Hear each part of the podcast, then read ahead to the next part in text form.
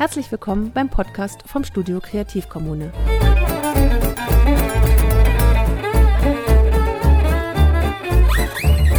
Das ist das gemeinsame Fotostudio von Erik Schlicksbier und Anne Jucker.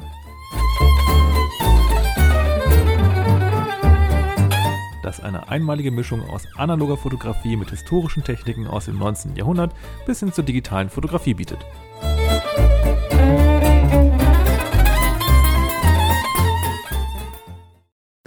Hallo Anne.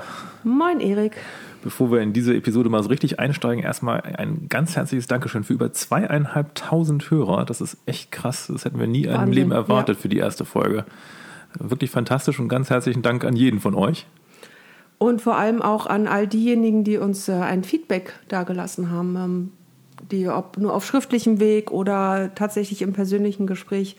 Vielen Dank auch einfach für die Rückmeldung, dass wir offenbar mit unserem äh, Podcast zu dem Thema äh, einer anderen Art von Fotografie äh, ja doch äh, irgendwie auch Hörer, eine Hörerschaft bekommen, glaube ich. Da bin ich sehr gespannt, und freue mich auf weiteres Feedback.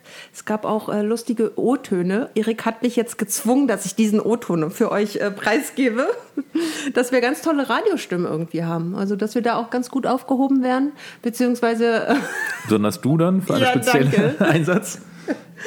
Ich darf mich auch im Pornogewerbe melden. Und da habe ich nur gesagt, fick dich. Passend. Ja.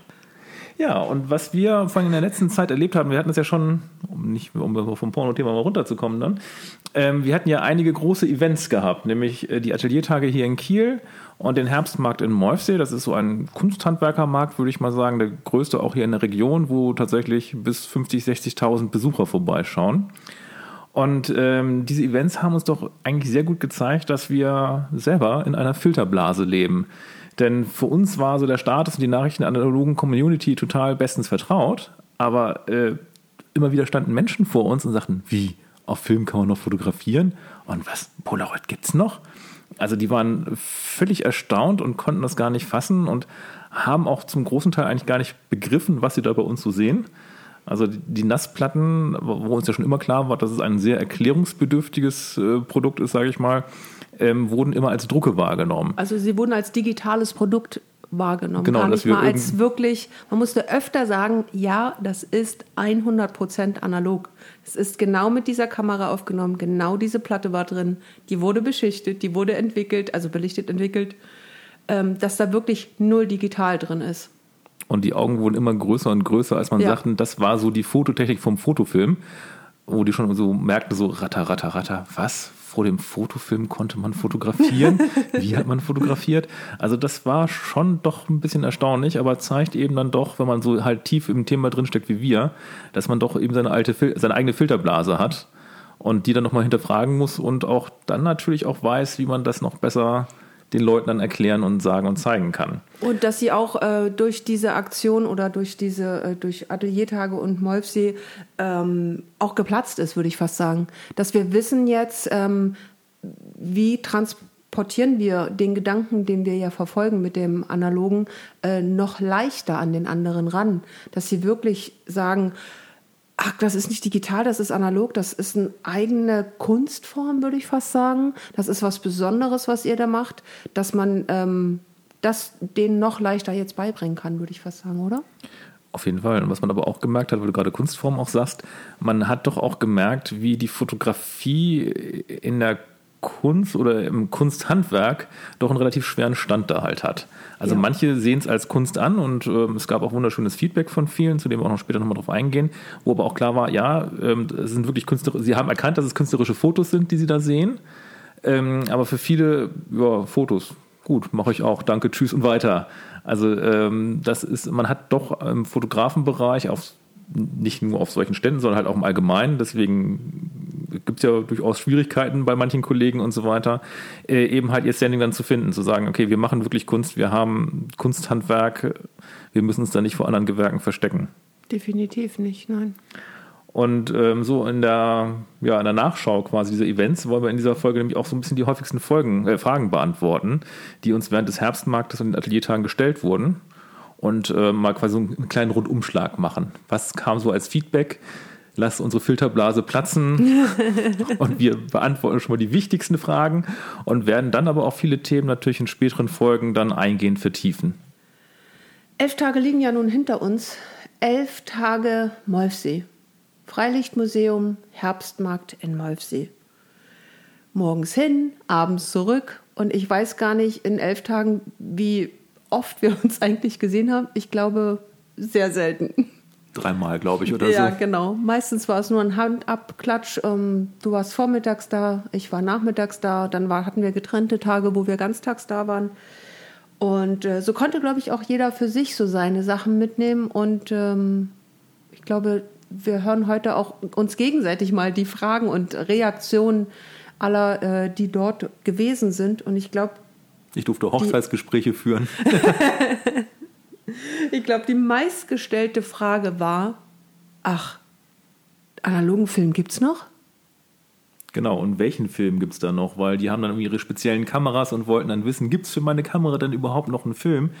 Und man muss tatsächlich sagen, Gott sei Dank ja wieder, weil der analogen Fotografie geht es momentan erstaunlich gut. Also es gibt eine unglaubliche Bandbreite vergleichsweise noch äh, für Filme. Es gibt wirklich von dem kleinsten Minox-Format über das Pocket-Format, den normalen Kleinbild, Mittelformat bis zum Großformat gibt es fast alles noch. Solche Filmfirmen wie Ilford bieten nochmal dann für ganz absurde Großformate dann auch immer einmal jährlich einen Zuschneideservice an, dass man wirklich seine absurdesten Maße auch direkt als Film bekommen kann von denen. Ähm, natürlich gibt es nicht mehr alle Sorten in allen Formaten. Also ich glaube, im Minox-Format kriegt man wieder noch einen Schwarz-Weiß-Film, einen Farbfilm, das war's. Im Pocket-Film-Bereich sieht es fast genauso aus.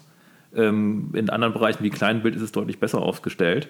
Aber auch die großen drei Firmen sind noch vertreten. Kodak geht es eigentlich ja, verhältnismäßig gut dafür, dass sie halt ganz pleite waren. Die haben ja einen ganz besonderen Schwarz-Weiß-Film nochmal wieder neu rausgebracht mit 3200 ISO belichtbar. Sie haben den Ektachrom neu rausgebracht, weil gerade der Dia-Bereich äh, extrem ausgedünnt war. Da gab es eigentlich so richtig als Vertreter bis auf ein kleines Rollerprodukt eigentlich nur noch Fuji. Aber mit dem Ektachrom sind sie irgendwie ganz erfolgreich und wollen das jetzt ja sogar dieses Jahr auch als Mittelformat und vielleicht sogar als Planfilm rausbringen. Ähm, Ilford auch wie ihr und je dabei, eben auch mit dem Zuschneideservice und Fuji hat ja erst im letzten Jahr den Acros beerdigt, weil sie ja meinten, also analoge Fotografie-Abschluss von ihren Instax sei nicht mehr interessant. Aber oh Wunder, oh Wunder, plötzlich sind sie wieder am Start damit. Hättest du eigentlich auch Filme verkaufen können? Also hat dich jemand gefragt, ob du Filme da hast? Äh, das tatsächlich nicht, aber ich glaube, wenn wir sie dabei gehabt hätten, wären wir sie auch gleich bei der Gelegenheit losgeworden. Ähm, weil doch Bedarf ist halt da. Es wurde auch gefragt, wo kriegst du deine Filme dann her? Das ist tatsächlich ja gerade, wenn man die Spezialitäten haben möchte, lokal jetzt nicht mehr unbedingt so zwingend gut zu kaufen. Aber es gibt ja gute Online-Anbieter, die breit aufgestellt sind. Foto Außerhalb von Online, was ist so die nächste Ecke, wo man hinfahren kann? Von uns aus? Von uns aus, ja. Also theoretisch hat Vico ein paar da. Mhm. Also hier am Exerzierplatz in Kiel. Ja. Da gibt es immer ein paar Filme vorrätig. Ansonsten muss man sie schon auf dem Weg bis nach Hamburg machen, auf jeden Fall. Um also eher südlicher statt nördlicher. Auf jeden Fall. Das ist bei der Fotografie ja fast komplett so der Fall. Ähm, aber auch da wird es, glaube ich, dann, wenn man wirklich ganz spezielle Formate haben will, wie Minox, wahrscheinlich auch schon mal ein bisschen schwieriger. Da ist halt inzwischen der Versandhandel ganz gut und ganz groß aufgestellt. Und ähm, was wir auf jeden Fall auch haben, und das ist auch ein sehr schön, wir haben eben nicht nur diese großen äh, Firmen wieder am Start, sondern zum Beispiel auch sowas wie Adox, eigentlich eine Traditionsmarke, die wieder auflebt und die sage und schreibe tatsächlich in Berlin wieder ein eigenes Gießwerk aufbauen, um auch Filme wieder hier neu gießen zu können. Also die sind wunderbar am Start damit. Lomo macht eine Mischung aus umgelabelten Filmen sehr gerne, ähm, aber auch eigene Entwicklungen. Und da hatten sie jetzt gerade auch dieses Jahr ein neues Kickstarter-Projekt, wo ein extrem spannender, ganz neuer Farbfilm bei rauskommt, der so ein bisschen leicht ähm, ausgeblichen aussieht. So für die urbane Fotografie ein bisschen so wie man von den Filmen, von, also von Kinofilmen es vielleicht kennt, so ein bisschen so diese ausgeblichenen, verwaschenen Farben mit harten Kontrasten. Ist der schon auf dem Markt? Nee, der kommt im Februar raus. Also okay, die haben jetzt, also Kickstarter ist gerade beendet, ah, okay, haben Geld klar. eingesammelt, im Februar wollen sie ihn ausliefern und dann kommt er aber auch netterweise richtig in den Shop rein. Das heißt also, die Kickstarter du warst natürlich ein Teil des Projektes. Auf jeden Fall, klar. weil den Film, also ich, wenn man mich kennt, weiß man ja, mit Farbe fotografiere ich extrem selten, aber dieser Film hat mich für manche Projekte und manche Ideen, die ich so im Hinterkopf habe, so extrem überzeugt, dass ich den mir gleich sehr viele Rollen davon gesichert habe. Im Pocket-Format, wo es ihn auch gibt, und im Mittelformat. Ähm, Metropolis heißt er übrigens, wer nachher da mal Schöner gucken möchte. Name. Passt sehr gut dazu. Passt perfekt dazu und er sieht wirklich ganz klasse aus. Dann gibt es aber noch viele andere Filme, die ich persönlich schrecklich finde, aber sie haben ihren Markt und deswegen wahrscheinlich auch ihre Bedeutung äh, und ihre Berechtigung. Das sind Effektfilme. Da sind dann schon solche Störungen mit einbelichtet. Blitze, Fehlfarben, andere Dinge. Weil immer noch viele Leute, und das fand ich auch sehr spannend in Molfsee, nämlich mit der Analogfotografie immer noch so schlechte Qualität verbinden. Lensflares, also wenn irgendwie das Licht da reinkommt, äh, wenn die Lichtdichtungen nicht ähm, ganz dicht sind und solche Sachen, das verwaschene Farben, Unschärfe, all solche Sachen, das wird irgendwie aus irgendwelchen Gründen wahrscheinlich durch Lomo, weil die eben so die analoge Sache doch ein bisschen gerettet haben, mit dem Analogfilm in Verbindung gebracht. Und wir hatten ja hinter uns ganz viele Bilder ausgestellt von uns, aufgehängt. Und das waren bis auf eins alles echte analoge Bilder, sogar als Silbergelatine-Prints geprintet. Und viele Leute glaubten, dass das digitale Bilder sind, weil die einfach so clean, so kontrastreich Ja. und so scharf waren. Ja. Und für die Leute, die es eben halt dann so anders haben möchten, gibt es diese Effektfilme, aber nee, danke, nicht für mich, aber genau, wer es haben möchte, bitte.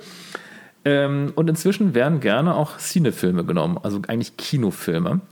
Es gab eigentlich den Klassiker, das ist der Cinestill-Film, der so behandelt wurde, dass diese, Ramjet heißt die eigentlich, also diese Rückseitenschicht von dem Film bereits abgelöst ist, dass er ganz normal normaler Fotochemie entwickelt werden kann.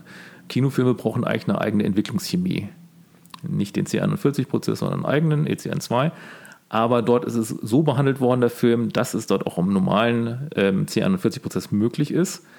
Er hat allerdings ein bisschen Nachteile durch ähm, also so rote Lichter gerne. Die bluten da ein bisschen aus, die strahlen gerne Arbeitest über. du mit Cinefilm oder hast du das dich da schon mal rangetraut? Ähm, ja, wenn man hier halt so ein Thema hat, was man dann vielleicht so cinematisch erzählen möchte. Ne? Also ich finde, das ist dann für mich ein Film, den ich dann einsetze, wenn ich irgendwas farblich narrativ ähm, erzählen möchte. Und eine Sache, die ich eben ganz spannend finde, ist mit Silbersalz ist jetzt eine Firma gekommen, die ähm, relativ preisgünstig echten Kinofilm anbietet, nicht behandelt. Man fotografiert wirklich auf dem Kinofilm und die ent entwickeln das auch entsprechend und scannen das.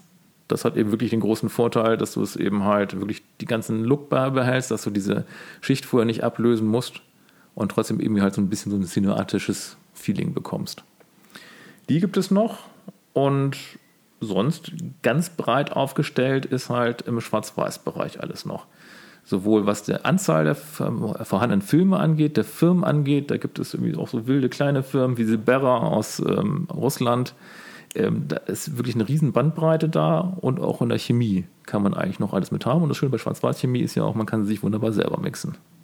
Gab es eigentlich noch außerhalb der Frage ähm, mit den Filmen noch irgendwie anderes, was an dich rangetragen wurde? Weil ich glaube, wir haben wirklich wahnsinnig viele Fragen beantwortet. Wo kann, Also, man, ja, ja. Wo kann man die Teile noch entwickeln? Ne? Die Filme. Und die Filme entwickeln, Ja. genau. Und äh, en- entwickeln Sie auch Filme? Ähm, oder würden Sie auch für mich entwickeln?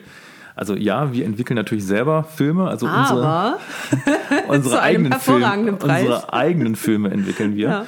Äh, Gerade Schwarz-Weiß machen wir natürlich in-house. Die Farbnegativfilme und Dia-Filme geben wir auch tatsächlich raus an Labore, weil die machen wir so selten, das lohnt sich für uns nicht, die Chemie vorzuhalten. Die wird eher schlecht, als dass wir sie aufbrauchen können. Das macht also für uns finanziell überhaupt keinen Sinn. Plus es sind standardisierte Prozesse. Jedes Labor macht das gleich. Die würden bei uns nicht besser, schlechter oder anders aussehen als im Fachlabor. Und deswegen machen wir nur Schwarz-Weiß hier selber in-house, weil wir da auch unsere speziellen Entwickler haben und dann einfach viel besser steuern können, wie der Film jeweils aussieht, weil das ja eine, immer eine Kombination von Film und Entwickler ist. Prinzipiell könnten wir natürlich auch Filme für andere Leute entwickeln, aber das macht finanziell einfach keinen Sinn. Weil wir müssten natürlich dann, wenn man so einen einzelnen Film für irgendjemanden entwickelt und unseren Stundenlohn damit berechnet, Preise nehmen, die möchte keiner bezahlen. Dann macht es natürlich mehr Sinn, die an Labore zu geben, deren Job es ist, nichts anderes zu machen, als Filme zu entwickeln. Da ist dann ein ganz anderer zahlenmäßiger Durchsatz von Filmen, wo sie natürlich dann ganz andere Preise anbieten können. Und da muss man natürlich sagen, es gibt inzwischen auch in den meisten Orten leider nur noch die alternative Versandlabore. Man sollte nicht unbedingt zu den Drogerien gehen und da die Filme abgeben. Schwarz-Weiß erst recht nicht. Selbst bei Farbnegativfilmen wäre ich da sehr vorsichtig, weil es geht an Großlabore, die die Filme nicht wirklich gerade mit Liebe behandeln. Ähm, es gibt viele Leute, die schon gemerkt haben, oh, die Chemie war doch schon ein bisschen alt, es gibt Kratzer, ähm, die Dinger wurden schlecht behandelt. Ja, die Preise sind günstig, aber die Qualität ist halt nicht besonders berauschend. Plus, wenn man dann auch noch Scans haben will, die sind aus dem Großlabor wirklich lausig, das kann man nicht anders sagen. Das heißt also, wenn man wirklich, wenn man schon analog fotografiert, dann gehe ich ja davon aus, dass man doch ein gewisses Herzblut investiert und einem die Filme auch was wert sind. Und dann lieber ein, zwei Taler mehr investieren und genau. dann wirklich auch Freude, lange Freude daran haben, genau. Und ähm, da gibt es, also es gibt in manchen Städten noch gute Labore, aber inzwischen ist es halt für viele eben Versandlabore und da gibt es eine ganz große Bandbreite. Du hattest vorhin schon kurz eingeworfen, äh, Vico am Exerzierplatz haben wir hier als, ähm, als Fotogeschäft, äh, wo ja auch im, im, zweiten Geschoss oben ein äh, Labor noch mit drin ist. Weißt du, in welchen Riegen die noch solche Sachen vielleicht verarbeiten? Also ich also weiß, sie machen Ausbelichtung. Also ein Farbfilm definitiv auch. Wie sie schwarz-weiß ja. machen, weiß ich tatsächlich nicht. Okay. Ich weiß, dass also das, das Fachlabor, was es hier mal gab im Print, das ist inzwischen ganz nach Hamburg gezogen. In Hamburg gibt es eh, da gibt es schon wieder Kandidaten, wo man auch direkt hingehen kann. Jan Kopp, Oliver Rolf, das sind so die beiden Spezialisten in Hamburg auf jeden Fall für alle analogen Fragen und Vergrößerungen. Und so gibt es eben in Großstädten eben einige. Aber es gibt auch ganz viele wirklich Versender oder sagen wir Online-Dienstleister, die sich dann auf Filmentwicklung und Scannen spezialisiert haben. Die andere Frage, was dann auch absolut überraschte, und das war genauso eine quasi große Frage in den Augen wie Film gibt es noch? Wie? Polaroid gibt es noch? ja. Das äh, war auch. Sehr häufig. Ja.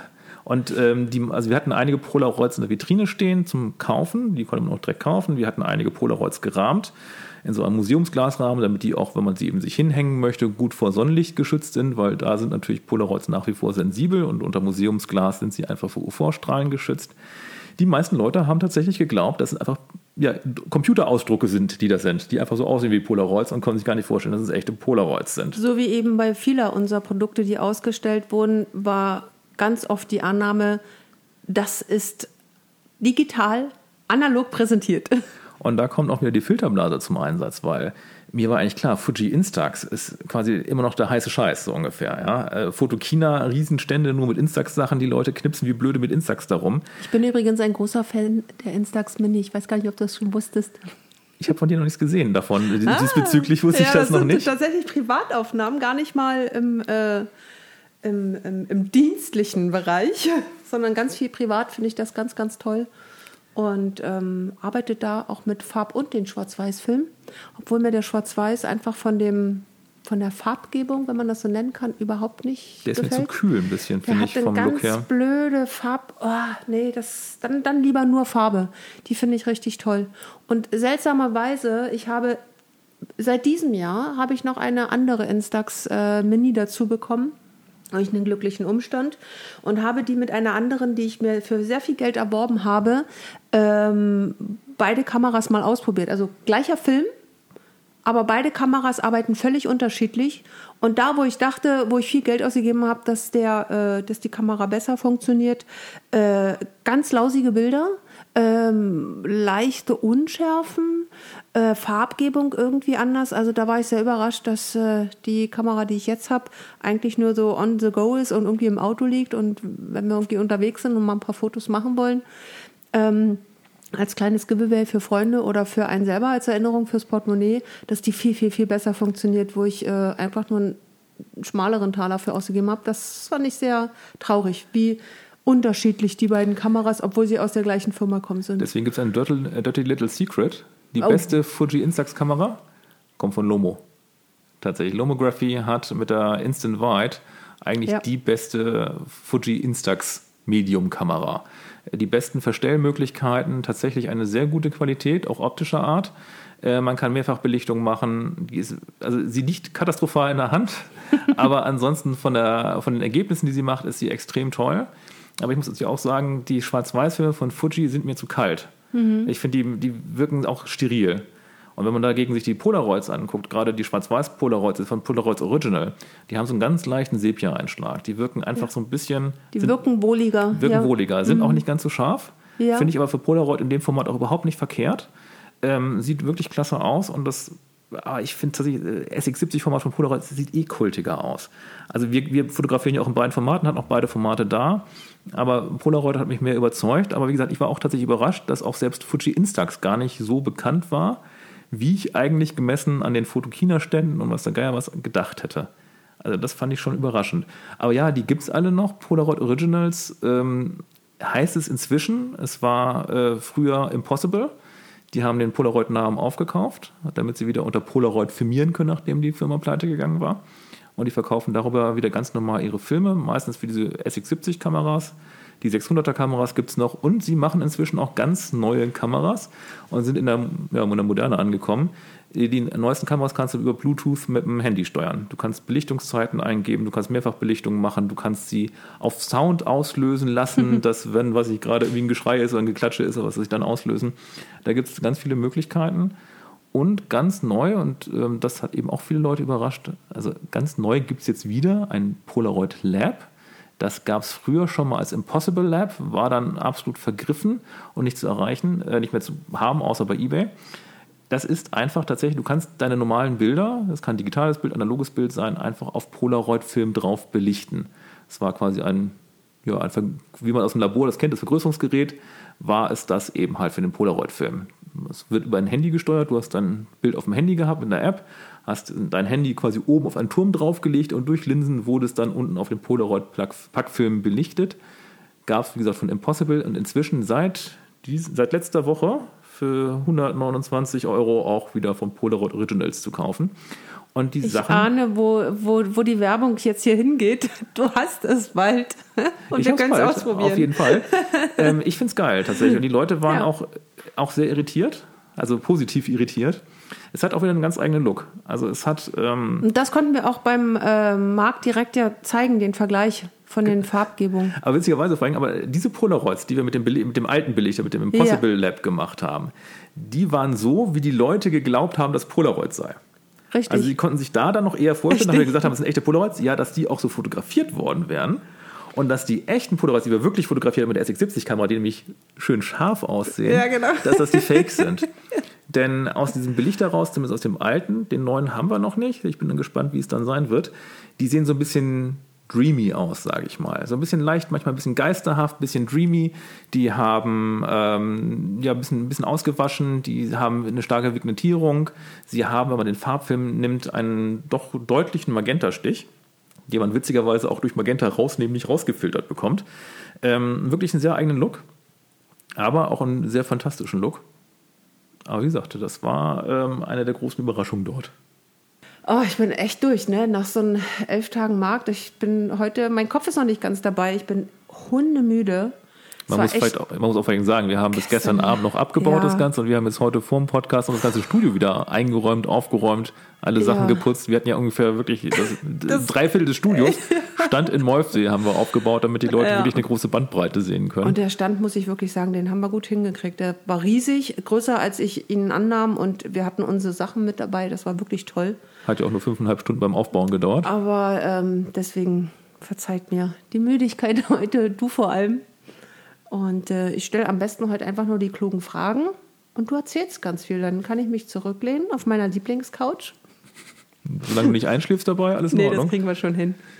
Äh, wir waren bei Polaroid stehen geblieben und dem besonderen Look an Polaroid. Ähm, was mir einfiel, wir hatten in Molfsee ja auch selbst sozusagen äh, produziert. Und zwar haben wir Lavendel-Transferdrucke vor Ort direkt angefertigt, was die äh, Kunden dann eben auch erwerben konnten. Vielleicht kannst du dazu noch mal ein bisschen mehr was sagen. Ich hatte wirklich was ich toll fand, nur positive Rückmeldungen. Viele nahmen die Bilder in die Hand und rochen, oh das riecht ja echt nach Lavendel. Also sie waren sehr begeistert davon, auch einfach von diesem Look. Vielleicht erzählst du dazu noch mal ein bisschen mehr. Also vor allem die meisten Leute waren, glaube ich, auch ein bisschen irritiert, sage ich mal, dass es in gewisser Weise ein fotografisches Verfahren war, weil die Bilder sehen aus wie gezeichnet. Was ich extrem schön finde, weil ich kann nicht zeichnen, deswegen bin ich zum einen Fotograf geworden und zum anderen habe ich jetzt auch diese ähm, Transfertechnik für mich entdeckt. Lavendel-Transferdruck ist einfach, man hat ein schönes Papier zum Beispiel, wo man auch Stoff und Holz was nehmen kann, aber wir haben Aquarellpapier genommen, haben darauf mit der Bildseite nach unten einen äh, Laserausdruck gelegt, das ist wichtig, man braucht nämlich den Toner davon und haben dann die Rückseite davon mit Lavendelöl beträufelt und dann schön durchgerieben. Und haben auch schon gemerkt, bei den Drucken, die du mitgebracht hast, bei den Drucken, die ich mitgebracht habe, es gibt eine ganz große Ja. Bandbreite zwischen den verwendeten Druckpapieren, wo der Laserdruck drauf ist und auch vom Toner selber. Während du nur zart drüber streichen musstest, ne, war das Bild schon komplett da, musste ich wie irre mit dem Löffel durchdrücken und immer noch nachölen und der ganze Tisch wackelte, bis die Bilder drauf kamen. Dafür hat es bei mir auch noch ein bisschen zeichnerischer ausgesehen als bei dir. Es war auch gut, dass wir, glaube ich, beide mal verschiedene Drucke ausprobiert haben. Also einmal von mir, einmal von dir. Und ich glaube, du hast es auch über einen Farblaser gemacht, ne? Genau, ich- Der das- eine äh, ein, ein Schwarz mit drin hat. Genau, also ich habe also, also es hat schon dich gezeigt, dass am besten monochrome Bilder gehen, aber man kann eben auch monochrom blaue Bilder machen zum Beispiel, aber doch eher monochrome Bilder, eher so sehr kontrastreiche Bilder, dass zwischen Ja. dem Motiv, was man halt draufgerieben haben möchte, und dem Hintergrund ein guter Unterschied besteht. Ähm, die meisten Leute oder einige Leute, die es dann vielleicht kennen, kennen so den Begriff Nitrotransferdruck. Da ist es durchaus bekannter und üblicher. Nitro macht allerdings ziemlich schnell Kopfschmerzen. Also mir hat hier schon ein Testprint im Studio gereicht. Danke, dass du dich dagegen entschieden hast. Ja, also ein Testprint hat gereicht und hat echt tierisch Kopfschmerzen gemacht. Es hat irgendwie eine halbe Stunde gebraucht, bis den Raum wieder gelüftet hat. da war Lavendel irgendwie deutlich angenehmer und die Prints riechen immer noch ganz schön. Ja. Wir werden bestimmt auch noch eine Sonderweihnachtsedition rausbringen Dafür dann. werden, Ne? da werden wir dann aber zu gegebener Zeit nochmal äh, drüber schnacken, glaube Genau, ich. aber da bin sind ich schon sehr Ideen gespannt. dabei. Ähm, aber es ist was wirklich eine sehr, sehr schöne Sache. Vor allen Dingen ähm, auch die Models finden das total toll. Also ich habe ähm, von einigen, also ich habe Motive normal Landschaft gemacht. Ich habe auch mal ein paar Menschenmotive ähm, ausprobiert und habe das den Models dann geschickt. Es ist nämlich ein wunderbares Medium für Aktbilder. Denn während sich quasi die Models eigentlich ihre eigenen Aktbilder nicht so zwingend in den öffentlichen Raum da bei sich in der Wohnung dann hängen, sondern maximal im Schlafzimmer oder das einfach nur für sich haben, konnten sie sich alle vorstellen, diese Lavendel-Transferdrucke auch ganz offen auszustellen, hinzuhängen, weil es einfach wie gezeichnet aussieht. Das hat eine andere Qualität, als wenn wirklich so ein echtes Foto da hängen würde, obwohl die Grundlage ja eigentlich genauso gleich Foto war. Ich finde es großartig. Wir sind Fotografen und können endlich zeichnen. Ja, so. ne? Haben unsere Kompetenzen radikal Ja. erweitert und damit irgendwie was Schönes Ja. entdeckt. Ja, also wirklich eine ganz tolle Sache. Da, ähm, also mir selber, ich kannte es vorher sicherlich vom Namen, aber hab, wir haben das ja gemeinsam dann vor Ort gemacht. Du hast mir gezeigt, hey Anne, hier Tricks und Kniffel, so, so, so kann es gehen, so kann es aussehen. Ähm, dann auch nochmal geschaut, dass äh, wir das eben auch bei dir, meine, meine Bilder bei dir nochmal ausdrucken, weil das war mit meinem Bild, das war echt schlecht. Ich war echt entsetzt. Also was ein anderes Papier vom Laserdrucker und dann nochmal eine andere, ein anderer Toner ausmacht. Ähm, und als ich dann, wenn du es selber dann auch noch machst, das Bild entstehen siehst, phänomenal. Also ein ganz, ganz besondere Bildwirkung. Also da können wir gerne noch ein bisschen mehr experimentieren und ausarbeiten. Das fand ich wirklich toll. Vielleicht sogar mal mit ähm, Farblaser ausdrucken. Müssen wir mal gucken. Und was mir eben halt, was mir auch sehr gut gefällt, ist uns, oder was uns allgemein an der ganzen analogen Fotografie gefällt, ist ja der Unikatsgedanke. Ja. Wir haben das Unikat als Nassplatte an der Wand. Wir haben das Unikat Großformat Dia im Leuchtrahmen. Wir haben die Original ähm, Polaroid-Aufnahmen im Rahmen. Es geht also wieder so um das einzelne wertschätzende Bild. Und jeder Lavendel-Transferdruck, obwohl es ja eigentlich nur ein Transferdruck ist, ist auch wieder ein Unikat, weil du reibst ja jedes Mal anders drauf. Jedes Bild Ja. Der auch wenn es das gleiche anders, Motiv war, genau. sieht anders aus. Der Rand ist anders, man kann es mehr ausfransen lassen, man kann es weniger ausfransen lassen, wie man gerade drauf gedrückt hat, welche Richtung man beim Drücken Verschiedene hatte. Papiere, du hattest zwei zur Auswahl mit. Genau, ich hätte für die Menschen lieber ein sehr glätteres Aquarellpapier genommen, damit das mit den Hautstrukturen und den feinen Linien besser klappt und für die Landschaften raueres. Und was Allerschönste an der ganzen Sache war eigentlich auch wieder, eigentlich ist es ja eine Sache, die aus der Not geboren war. Denn wir wollten unbedingt in Molfsee auch was vorführen. Und Haben uns einen Riesenkopf gemacht und hatten dann die brillante Idee. ne, Lavendel-Transferdruck zu machen. Nämlich, das Problem ist, die meisten fotografischen Verfahren brauchen eine Dunkelkammer. Oder was Vergleichbares. Und wir können da irgendwie relativ schlecht eine Dunkelkammer aufbauen und gleichzeitig am Stand sein. Also die ganze Zeit in der Dunkelkammer verschwinden und einen Stand im Auge behalten, funktioniert nicht so ganz. Deswegen haben wir überlegt, was für Techniken gibt es überhaupt, die man in Helligkeit zeigen kann. Und da ist eben die Transfertechnik bei rumgekommen. Aber vor der Transfertechnik hatten wir eigentlich was anderes überlegt. Zu fotografieren. Zu fotografieren. Ja, hatten wir auch mal gemacht. Allerdings, äh, da merkt man dann doch manchmal die Zickigkeit von Polaroid. Es war halt sehr kalt und da Ja. entwickeln sie nicht so schön und so kontrastreich, wie wir es gerne hätten. Deswegen haben wir davon eher ein bisschen Abstand genommen. Mussten leider auch. Ja. Und haben dann eben den Transferdruck genommen und das war saugut. Also hellauf begeistert auf jeden Fall. Die Leute, die ich so, mit denen ich ins Gespräch kam, die sich die Bilder angeschaut hatten, gefragt haben, was ist das? Wie, ihr macht doch Fotos. Was ist das hier? Und wenn wie könnt ihr, das, ihr, das, machen? Wenn ihr euch das nicht vorstellen könnt, wie das aussieht, dann könnt ihr nämlich jetzt, wo die Podcast-Folge online ist, auch bei uns bei Instagram und Facebook gucken. Da wird nämlich ein Lavendeltransferprint zu sehen sein. Du hattest es gerade schon erwähnt, dass wir einen Slide-Light-Rahmen auch mit im Repertoire hatten zum äh, Zeigen. Und viele Leute haben begeistert darauf geschaut, ah, was macht dieses eine Bild da und das, das, es leuchtet und es glänzt. Das hat einen ganz anderen Charakter, als wenn es von einem Licht angestrahlt wird. Ihr müsst euch das so vorstellen, es war ein, äh, oder ist ein schwarzer Bilderrahmen. Da ist das Original schwarz-weiß Dia im 4x5 Inch Format drin und hinten ein kleiner, eine kleine Leuchteinheit. Sieht phänomenal aus, hat ein ganz, ganz äh, ich weiß gar nicht, wie ich das formulieren soll. Also mir selber gefällt es so, so derbe gut. Ich würde es mir zu Hause hinstellen, weil ich es ein sehr schönes Licht finde und zudem ein absolutes Unikat, weil genau das Original in dem Bilderrahmen ist und ähm, es eben nicht digital ist. Die beste Frage, die mir, glaube ich, gestellt wurde, war, ähm, den digitalen Bilderrahmen da im Regal, was kostet der denn? Und dann musste ich dem guten Mann dann eben doch aufklären, dass das ein Unikat ist und dass das mit digital wirklich null am Hut hat. Ja, mir wollten sie es auch schon abkaufen. Ja, tatsächlich. Okay. Ich habe auch gesagt, bringt ihnen leider gar nichts. Sie brauchen auch das Fotoshooting dazu, weil sie brauchen das Großformat-Dia dazu. ähm, was natürlich nicht zwingend schwarz-weiß sein muss. Farbe geht natürlich auch. Ja. Aber ja, es ist ein Dia-Rahmen, also ein hinterleuchteter Dia-Rahmen für die Wand. Und auch da ist der Unikatsgedanke da. Es gibt es auch in verschiedenen Formaten, geht bis 8 mal 10 Inch sogar hoch. Ui. Ja, also das ähm, kann man wirklich schön groß machen und schön leuchtend machen. Äh, und es hat wirklich viele Leute angesprochen. Aber es hat auch wieder gezeigt, unsere kleinen Schildchen, die wir dazu gestellt haben, liest keiner. Es war ja. darüber aufgeklärt, dass es ein Diarahmen ist. Was ja aber auch gut war, ich fand es ja toll, dass wir eben in so viele Gespräche gekommen sind, dass viele Fragen kamen, ähm, weil wir ja auch wirklich eine breite äh, Range einfach hatten an Sachen. Wir hatten ähm, hinterm Tresen Bilder im Bilderrahmen. Das waren aber nicht irgendwelche Bilder, das waren eben die Carbonbilder. Dann hast du äh, die Polaroids in der Ausstellung gehabt, dann äh, den Slide-Light-Rahmen, die Bilder in der Vitrine aus, auf Glas und auf Alu. Und also es war ja, es gab irre viel zu gucken für den Kunden. Aber es zeigt eben halt auch nochmal, was man doch für einen großen Erklärungsbedarf ja, man hat. Absolut. Dass die Leute irgendwie halt dieses ganze Analoge dann doch nicht mehr so verstehen. Und man das wieder wirklich wieder alles von vornherein erklären müssen wie eben halt auch diesen, die Platten sind wirklich so fotografiert. Es sind keine Drucke. Ja, ich weiß nicht, wie oft Leute gefragt haben oder gedacht, erstmal gedacht haben, dass es nur Drucke seien. Und ähm, wir haben auch eine unglaubliche Nachfrage bekommen nach, äh, kann ich mein Foto auch so haben? ja. Und ich so denke, äh, du kannst das Foto bei uns so fotografieren lassen, also von dir dann nochmal neu ähm, aber natürlich nicht so, weil das eben halt kein Kopierverfahren ist, sondern ein Fotoverfahren ist, die Nassplatte. Auch wenn eben Fotograf, Fotografie dran steht, mussten wir sehr häufig sagen, wir sind Fotografen und keine Drucker. Obwohl ähm, das ja ab bald dann doch nicht ganz so stimmt, weil wir haben uns jetzt dann doch entschieden zu sagen, also wir, wir haben ja eh Edeldrucker auch im Angebot für unsere eigenen Bilder. Wir, wir fotografieren ja nicht nur den Menschen, sondern wir überlegen ja auch immer, wie kann jetzt die bestmögliche Form für sein Bild dann aussehen, dann an der Wand, im Buch oder wie auch immer, was für ein Endprodukt möchte er haben.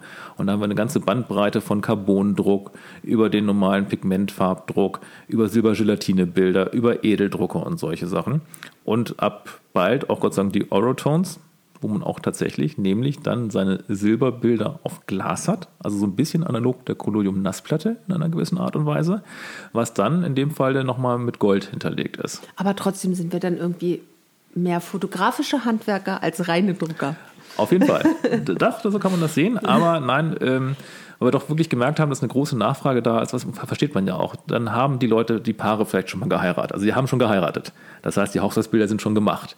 Sehen jetzt aber die Möglichkeiten, boah, das ist ja eine tolle Platte, das ist ja ein toller Look, das ist das Unikat, das ist die Platte für die Ewigkeit quasi, weil Kodum Nassplatte hält ja auch hunderte von Jahren, da äh, gibt es ja nichts, was da irgendwie verkommen kann. Ähm, und ja, sie möchten dieses Bild dann eben halt auch in einer edlen Variante dann nochmal für die Wand haben. Und diese Möglichkeit wollen wir denen dann in Zukunft natürlich auch bieten, dass sie dann mit ihren Bildern, und das ist übrigens auch das Schöne bei diesem Kontaktprintverfahren, es geht auch mit digitalen Bildern.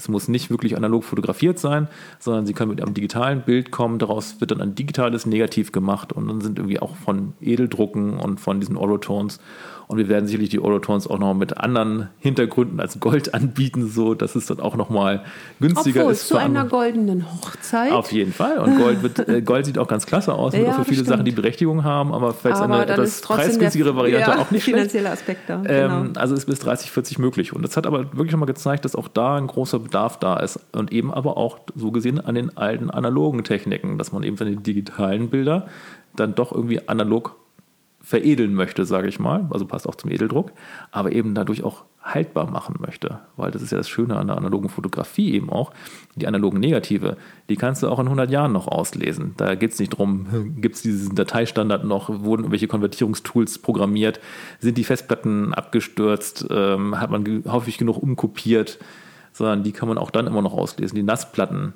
wenn einem die Glasplatte nicht gerade runterfällt oder so, hält halt auch 100 Jahre und länger. Die Drucke, die wir machen, Carbondrucke, die halten auch unter Archivbedeckung 100 Jahre und länger. Das ist eben halt eine schöne Möglichkeit, wie man Erinnerungen auch für die späteren Generationen aufbewahren kann. Und ich glaube, das haben wir auch ähm, denen, die sich mit uns unterhalten haben, glaube ich, auch nahe bringen können.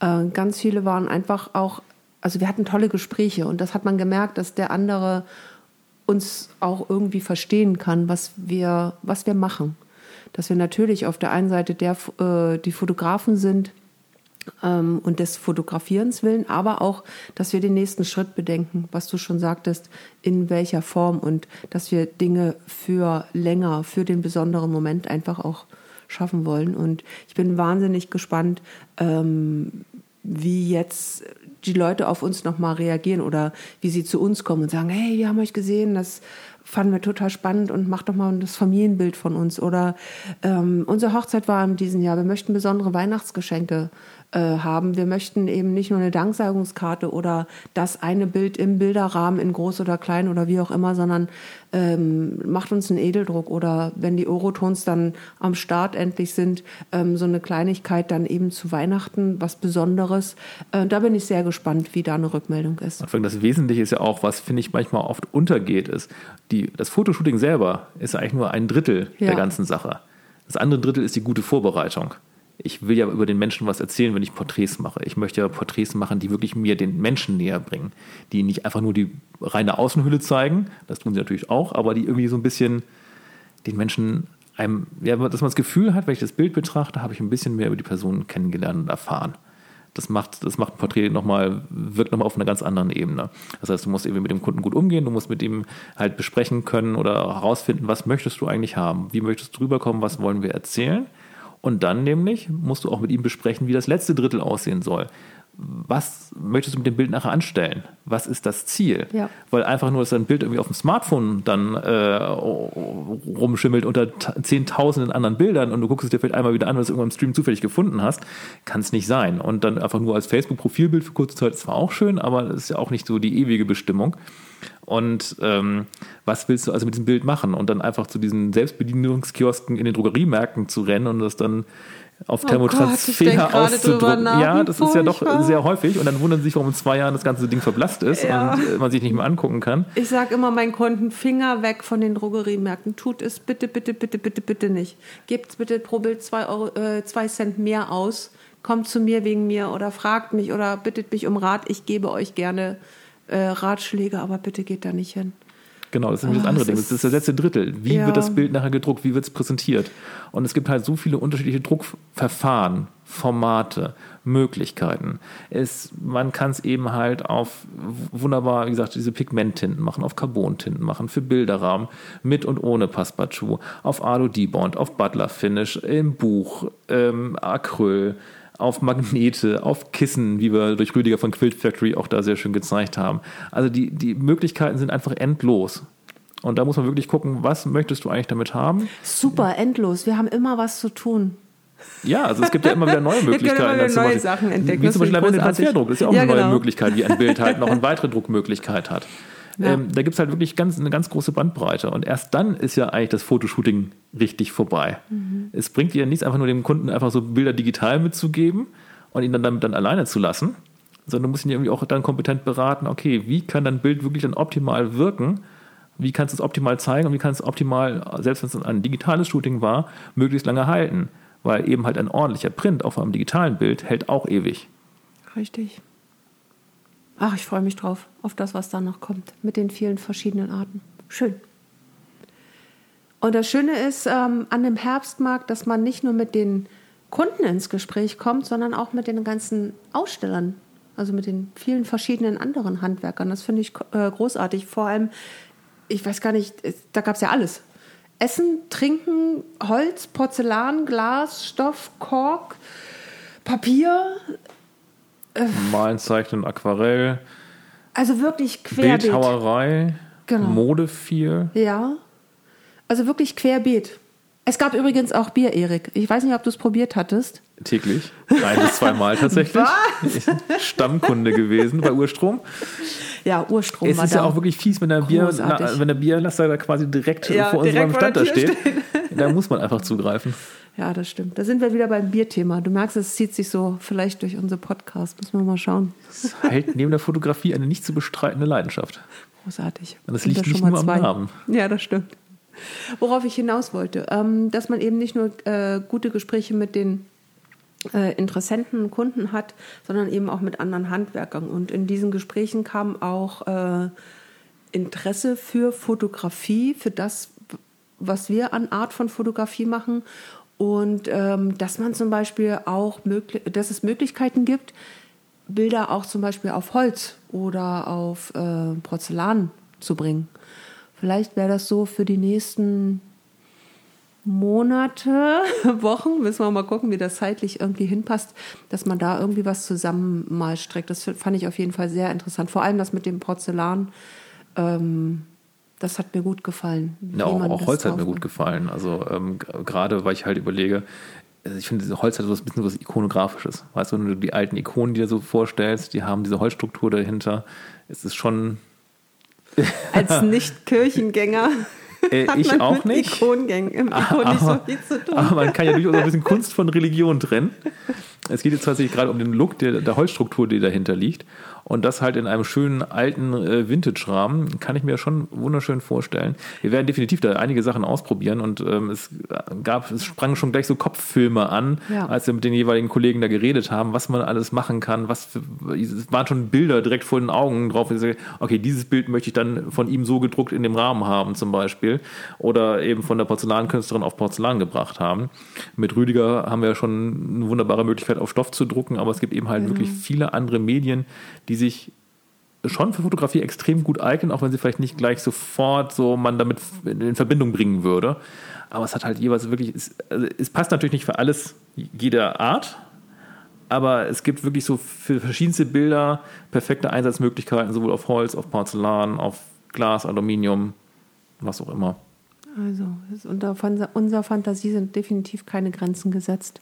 Zeit ist ja. ein Problem. Zeit also, ist ein Problem. Genau, wir müssen es irgendwann auch alles probieren äh, und anfertigen, aber da irgendwann wird einiges vielleicht kommen. auch die Größe unseres Ateliers. aber ähm, ja, da waren auch bei den Ateliertagen sehr viele Besucher doch überrascht, wie, das ist euer Studio? das ist euer Atelier? Ich glaube, sie hatten sich doch irgendwie was, ich glaube, mindestens fünfmal so Großes vorgestellt ja. oder so. Ähm, was man natürlich auch sagen muss bei Ateliertagen, dort, wo sie reingekommen ist, wo wir unsere Werke präsentiert haben, wo man so Sachen auch ein bisschen kaufen konnte, das ist der Raum, wo man normalerweise fotografiert. Der wird von den meisten Sachen dann leergeräumt zum Fotografieren wieder. Wir spielen hinten im Lager Tetris und bringen da alles unter. Aber ähm, doch, das ist tatsächlich unser Studio und unser Labor und wir kommen damit einigermaßen zurecht. Ach doch, bis jetzt doch ganz gut aus. Ich glaube, man ja. arrangiert sich mit dem Platz. Und ähm, das Schöne ist, man kann ja immer nach den Sternen greifen.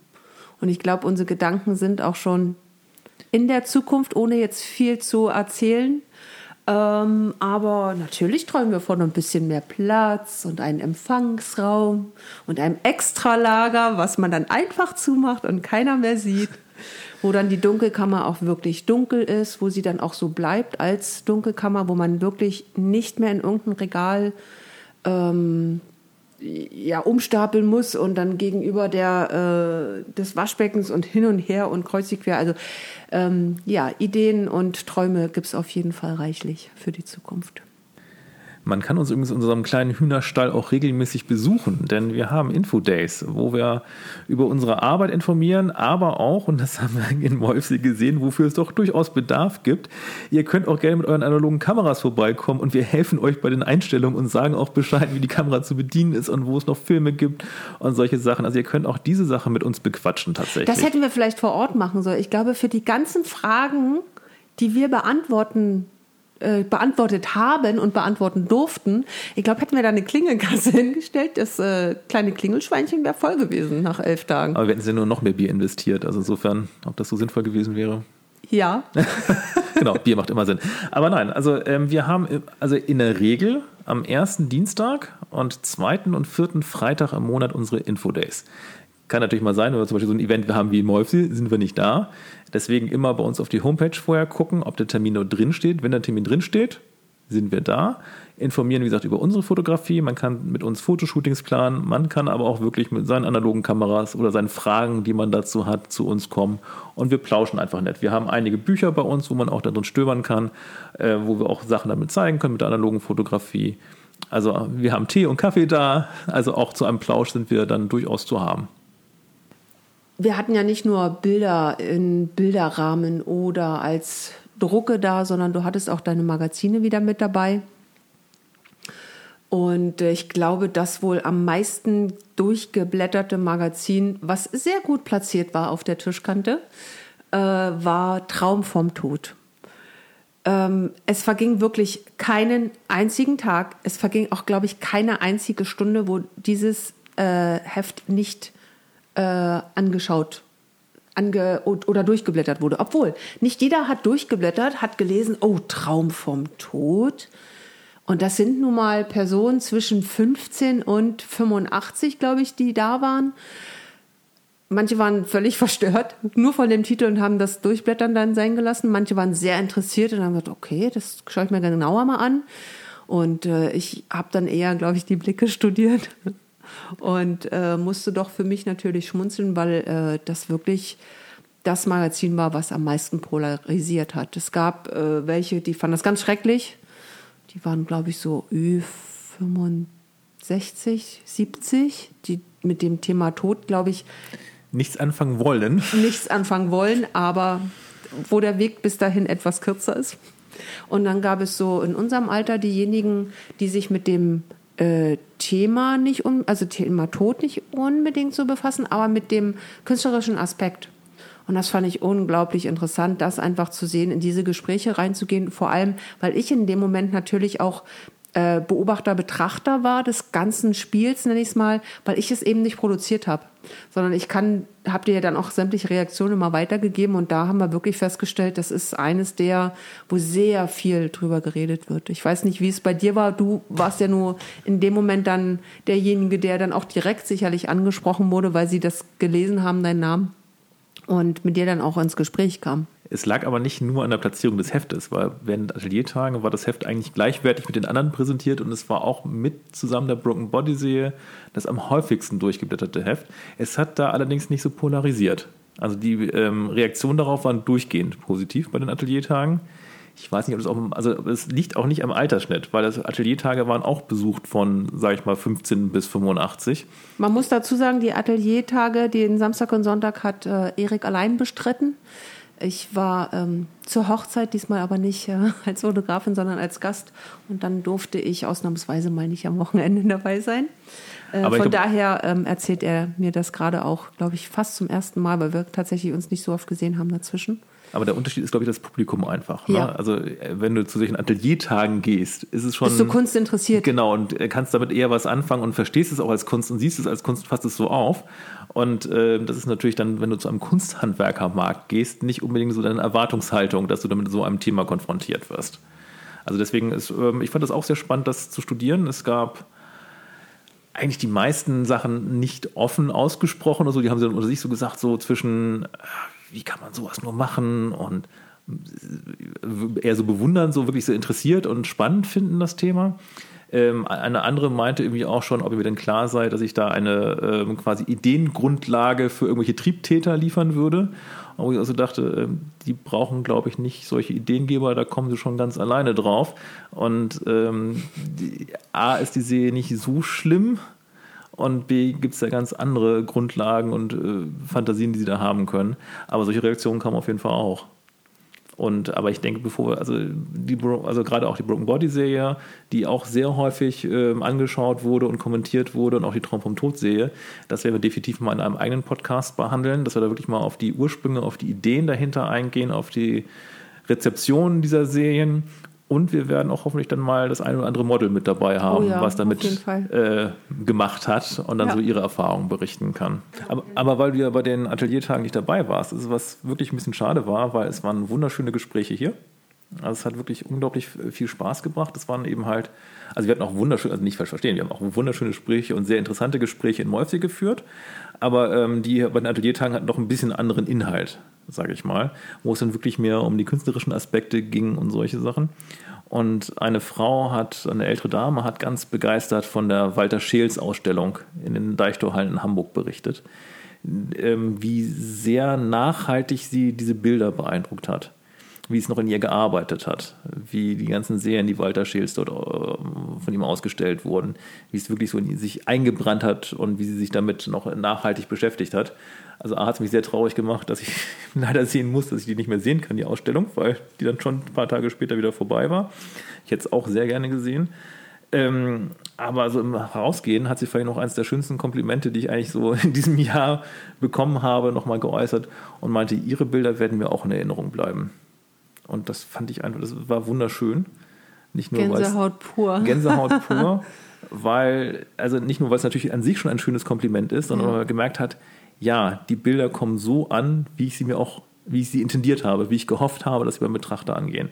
Sie sollen ja sich ein bisschen eingraben. Sie sollen ja irgendwie merken, nein, es ist nicht einfach nur, wie wir schon mal angesprochen hatten, diese äußere Hülle, die wir abbilden, sondern ich habe mit dem abgebildeten Menschen eine kleine Beziehung aufgebaut. Ich habe irgendwie was ein bisschen über ihn erfahren. Ich habe eine Facette, einen Gedanken, eine Fantasie, eine Furcht, Todesfurcht, Verletzungsfurcht, was auch immer. Ich habe ein bisschen was von ihm erfahren. Und was auch in diesen Gesprächen immer halt wieder schön war, ist, ähm, was ich auch gerne mit meinen Models mache, ich gehe an die gleichen Orte wieder mit den verschiedenen Leuten. Ist einerseits auch ein bisschen unserer Lokalität hier geschuldet. Es gibt in Kiel nicht unbedingt so für die Sachen, die ich gerne oder wie ich sie gerne fotografiere, äh, ein Übermaß an Locations. Gibt es eine Idee, die du gerne umsetzen möchtest, aber aufgrund der fehlenden Location nicht umgesetzt hast? Ganz viele. Nenn mal eine, das dass man mal so ein, so ein Gefühl dafür kriegt. Nee, also konkrete Sachen möchte ich jetzt gar nicht hier so erzählen, weil die möchte ich ja vielleicht doch nochmal umsetzen, wenn ich die Orte dann finde. Aber es hat vor allen Dingen, also In-Locations ist ein ganz großes Problem, aber natürlich logischerweise nicht nur bei uns. Ist, da haben viele Fotografen damit zu kämpfen, dass sie den perfekten Innenraum für die Idee finden, der natürlich dann auch wetterunabhängig ist und wo sie auch ganz andere Sachen dann nochmal ausprobieren und ausleben können. Ähm, aber es hat auch tatsächlich mit einigen Außenorten zu tun. Ich finde gerade so ein bisschen, ja nicht unbedingt zwingend Lost Places, aber eben diese Orte, die so ein bisschen Burgen, Schlösser, diesen etwas älteren Charme haben, so vergangene Zeiten und so weiter. Ähm, die als richtig zugänglich zu haben, ist hier relativ selten.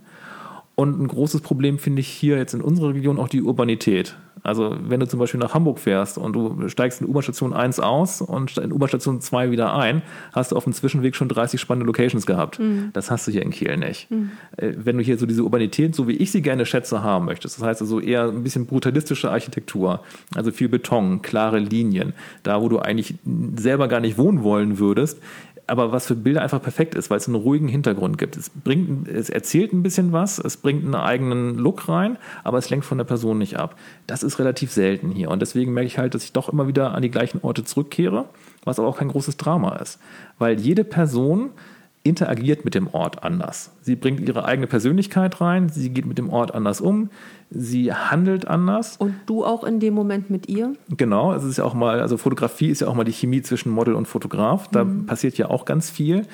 Ähm, wie, was für eine Sichtweise ich auf sie habe, wie sie sich öffnet, wie sehr ich diese, ja, diese, ähm, diese, ah, wie soll ich sagen, ähm, wie man diese Welle durchbrechen kann, halt, die jeder Mensch so ein bisschen aufbaut. Ähm, das ist schon ähm, deutlich unterschiedlich. Und deswegen, ich, ich bereite den Leuten ja eigentlich immer nur eine Bühne. Ich, das ist der Ort, ich bereite die Bühne und lasse diese Bühne selber beleben und mit ihnen spielen. Fällt es dem Gegenüber leicht, diesen Platz zu füllen? Oder wie erleichterst du demjenigen das? Weil ich glaube, das ist jemand, der nicht äh, täglich Modell ist, also wirklich Profi-Modell. Ähm, ja, vielleicht auch gar nicht so einfach. Oder klärst du sowas in Gesprächen vorher? Oder näherst ihr euch im Gespräch vorher? Ich erzähle es meistens gar nicht so großartig vorher, weil ja. die Leute nämlich tatsächlich Angst bekommen. Also sie haben schon ein bisschen mhm. Angst davor, dass sie dann sich so alleingelassen fühlen ja. und so weiter, was aber völlig unbegründet ist. Deswegen erzähle ich es auch nicht großartig vorher, weil eigentlich fällt ihnen das viel leichter, so an die Sache ranzugehen, weil sie einfach sie selbst sein können. Mhm. Sie müssen nicht irgendwelche Rollen reinstüpfen, sie müssen nicht irgendwelche Posen einnehmen, sie werden nicht so lange hingebogen, bis sie sich überhaupt nicht mehr wohlfühlen, nur weil der Fotograf meint, das ist jetzt die coole Pose oder so, sondern ich lasse sie sie selbst sein. Ich beobachte sie dabei. Ich bin eher so ein bisschen der Chronist, der Dokumentarfotograf in gewisser Art und Weise. Aber ich habe meine Arbeit eben schon getan, indem ich halt früher die Location und diese Theaterbühne äh, geplant und gestaltet habe und dann für die richtigen Blickwinkel sorge. Mhm. Aber ich lasse das Model natürlich nicht alleine. Also wenn ich natürlich dann merke, es, sie weiß gerade nicht so richtig, wie dann sie den Ort bespielen soll. Zur Stelle, dann bin ich klar. zur Stelle und dann ja. gebe ich ein paar Tipps, wie wäre es mal so oder so oder versuch ja. mal das oder aber auch nicht so, ich setze sie nicht, ich platziere sie nicht richtig hin, sondern sage einfach zum Beispiel nur, setz dich mal hin. Damit sie sich einfach so hinsetzt, wie sie sich hinsetzt. Wie mhm. ihre Sitzposition ist, wie ihre Haltung ist. Trotz unter un unserer Unterschiedlichkeiten merke ich dann doch wieder Parallelen, was ich sehr gut finde, weil es bei mir tatsächlich genauso ist. Also zu, ganz, ganz, an, ganz wichtig, Kommunikation. Ohne der geht es nicht. Du musst irgendwie auf einer Wellenlänge sein. Du musst ein, für beide Seiten ein gutes Gefühl schaffen. Du musst vor allem also so eine ruhige Atmosphäre schaffen, dass sie sich sicher fühlen. Ganz genau. Weil dann haben sie auch kein Gefühl. Problem, eben halt quasi selber die Bühne zu spielen. Ja, Wenn genau. sie wissen, sie sind in Anführungszeichen sicher, also sicher sind sie immer, aber sie sind eben halt sicher, ihnen, äh, sie können einfach sie selbst sein. Sie machen nichts falsch, sie können nichts falsch machen. Richtig. Weil sie sind ja sie selbst einfach. Wie kann man was falsch machen, wenn man einfach nur man selbst ist? Richtig. Ja, ja genau. Und dass dann trotzdem, ich weiß, was ich tue, schöne Bilder dabei rauskommen. Und dem anderen die Sicherheit geben, wenn derjenige vielleicht nicht weiter weiß oder sich gerade unbehaglich fühlt oder die Situation jetzt in dem man in, dann in dem Moment nicht das Richtige für mich, also nicht mein Gefühl, was ich in das Bild stecken möchte, widerspiegelt, dass ich dann Anweisungen geben darf. Dass es eine Mischung ist aus ähm, treiben lassen, gemeinsam treiben lassen und dem anderen so ein bisschen einfach so einen kleinen Hinweis. Ja, einfach sie, sie, dürfen sie selbst sein, genau. aber sie werden nicht allein gelassen. Ja. Man ist für sie da und man hat sie bei der Hand und hilft ihnen natürlich. Und das führt aber eben halt wirklich dazu, dass die Orte immer anders wirken, weil die Orte einfach nur so ein bisschen der diffuse Hintergrund sind. Es geht ja immer um die Person halt auch. Mhm. Und wie die Person den Ort quasi auflädt, das ist immer deutlich unterschiedlich. Und wie gesagt, deswegen ist es nicht ganz so dramatisch, dass man immer jetzt zu den gleichen Orten zurückkehrt, aber so ein bisschen mehr Variantentum wäre natürlich auch in Kiel nicht schlecht, aber. Aber du willst jetzt nicht nach Hamburg ziehen, oder? Nein. Keine da wurden schon bleib, genug Fotografen, nicht? Ich bleib hier. Sehr gut. Aber wir werden das ganze Thema auch bestimmt nochmal in einer eigenen Porträtfolge ähm, tiefer thematisieren, weil ich finde gerade so, es ist ein, eigentlich einfach ein sehr schönes Diskussionsthema. Was macht ein echtes Porträt aus? Was muss eigentlich vorhanden sein und wie muss ich daran gehen, dass ein Porträt für mich ein wirkliches Porträt ist? Und für mich persönlich unterscheidet sich ein Porträt einfach von der ganz normalen, sag ich mal, Studiokettenaufnahme, wo man halt tatsächlich oftmals eher so in eine in ein System reingepresst wird. Das ist Vor halt so allem in ein zeitliches. In ein zeitliches, aber auch tatsächlich so, das Licht steht ja meistens schon. Yep. Das Licht steht, das yep. Setting steht. Das ist quasi ja die Form der Systemgastronomie auf Fotografie übertragen. Das ganze Setting ist vorgegeben und du wirst da reingepresst. Es ist eigentlich egal, wie du bist, wer du bist. Da ist das Licht, wir machen das Foto, zack, fertig. Und das ist natürlich in gewisser Weise auch ein Porträt, aber für mich ist es einfach nur das reine äußere Abbild. Und das macht für mich vielleicht eine Art von Porträt, aber kein gutes Porträt. Ein gutes Porträt für mich sollte eben halt immer ein bisschen was auch über die Person erzählen und sie näher bringen. Und dafür werden wir sicherlich nochmal eine ganz spannende eigene Podcast-Folge machen, wo wir auch sicherlich auch da Gäste nochmal zu einladen. Und Denkst du an jemand Bestimmtes vielleicht als Gast? Fällt dir da vielleicht jemand ein? Also vielleicht ehemalige Modelle oder vielleicht Fall. sogar zukünftige? So ein, so ein, so ein Live-Gespräch. Wäre beides spannend, ne? Sowohl mein ja, ehemaliges Modell dabei zu haben und ein zukünftiges. Kann ja. ich mir sehr gut vorstellen. Also in dem Sinne, also falls du vielleicht einfach mal vor unserer Kamera ein Modell stehen möchtest, kannst du dich natürlich und dann im Podcast äh, vorher drüber reden möchtest, kannst du dich natürlich auch gerne bei uns bewerben. studio.kreativkommune.org. Kontaktformular haben wir auf der Homepage und dann würden wir es möglich machen. Und in dem Atemzug, glaube ich, glaube ich, darf ich sagen, das Modell, glaube ich, gar nicht Profimodell gemeint ist, sondern wirklich der Mensch von nebenan. Also jeder, der sich für diese Art der Fotografie interessiert, also vielleicht könnte man es auf dem neuen Level nennen, Slow Fotografie, keine Ahnung. Mit also, Slow Food hört sich doch ein bisschen cooler an. ähm, nein, also einfach jemand, der entschleunigtes Fotografieren. Entschleunigt ist oder der konzentriert ist. Einfach Zeit auch dafür gibt. Und ähm, ja, Thema Modell. Also ich bin mit diesem Begriff kann ich gar nicht so gut arbeiten. Das Problem finde ich, also da sind wir vielleicht auch mal, vielleicht hat ja jemand, der Zuhörer, irgendwie eine schöne Idee. Ich finde, das Problem ist wirklich die Begrifflichkeit, aber mir fällt kein hm. besserer Begriff als Modell manchmal ein. Weil es ist, es ist die Person vor der Kamera. Finde ich aber auch sehr unpersönlich, ist auch nicht schön. Unpersönlich aber Modell genau. hat das Problem, dass oftmals die Leute dann wirklich glauben, wir suchen Profimodelle, was gar nicht der Fall ist. Ich glaube, 99 Prozent aller Models auf meiner Seite haben keinerlei Modelerfahrung. Ein ganz großer Teil stand zum ersten Mal überhaupt vor einer Profikamera. Ähm, das sind einfach nahezu alles Menschen wie du und ich von nebenan ähm, und haben keine Modelerfahrung und sehen trotzdem aber oftmals für viele Leute wie Models aus. Deswegen da auch wirklich nochmal der Hinweis, nein, es sind keine Models, es sind wirklich ganz normale Menschen, einfach nur entsprechend fotografiert. Und weil wir eben auch was über sie erzählt haben und weil sie eben so, glaube ich, so diese tiefen Einblicke irgendwie gegeben haben, die man vielleicht manchmal so von der Intensität mit Modelaufnahmen ja. verwechselt oder vergleicht oder so, keine Ahnung. Aber es sind eben halt, ja, einfach Menschen vor der Kamera. Wenn ihr dafür irgendwie nochmal einen schönen, prägnanten Begriff habt, der das alles so äh, in sich vereint, gerne uns schreiben. Als Fazit kann man auf jeden Fall sagen, das waren wirklich sehr spannende zwei Wochen. Es waren fantastische Events. Ateliertage haben total Spaß gebracht. Die Gespräche waren wunderschön. Herbstmarkt in Molfsee war auch fantastisch. Leider auch es, trotz, trotz, der Anstrengung und der Anstrengung. Auto einladen, Auto ausladen, elf Tage vor Ort sein, Auto einladen, Auto ausladen und dann heute jetzt nach dem Ausladen und Einräumen noch einen Podcast bestreiten. Also ich darf jetzt mal einen Hut für uns beide ziehen, oder? Finde ich. Ja, Eigenlob stinkt zwar ein bisschen, aber okay. Ausnahmsweise. Ich finde, das haben wir uns echt verdient. Wo ist unser Bier eigentlich? Es fehlt. Ach, Mann. Ja, der Bierstand ist nicht mehr da, ne? Ja, ne? Nur Strom nach Hause Lieferung. Aber wir nehmen auch, auch Kieler Brauereien. Können auch ein Bierrad, Lille, Czerny, ein Bierrad, genau. das hier immer regelmäßig umherfährt. Wir wären Abnehmer. ähm, nein, also es waren auch auf Molfsee hat wirklich richtig Spaß ja. gebracht. Es waren tolle Gespräche. Sie haben uns auch selber, was auch, auch schön war, also wir haben, glaube ich, Leuten viele Ideen gegeben und viele Möglichkeiten gegeben. Und die Leute haben uns also, Ideen gegeben. Genau, wir haben wirklich, wirklich, wirklich sehr, viele sehr viel Ideen bekommen und die wir auch dann angehen, alle umzusetzen. Und wir freuen uns auf jeden Fall auch auf den nächsten Herbstmarkt und die nächsten Ateliertage. Ich hoffe nur, dass sie nicht an, zur gleichen Zeit liegen, wie schon mal vorletztes Jahr. Da sind wir bei beiden wieder sehr gerne dabei. Aber es hat wirklich Spaß gebracht und wir hoffen auch mal vielleicht mal den einen oder anderen Hörer dann auch mal dort zu begrüßen oder eben bei den Infotagen bei uns. Und wer weiß, wie weit wir in einem Jahr sind mit unserem Podcast.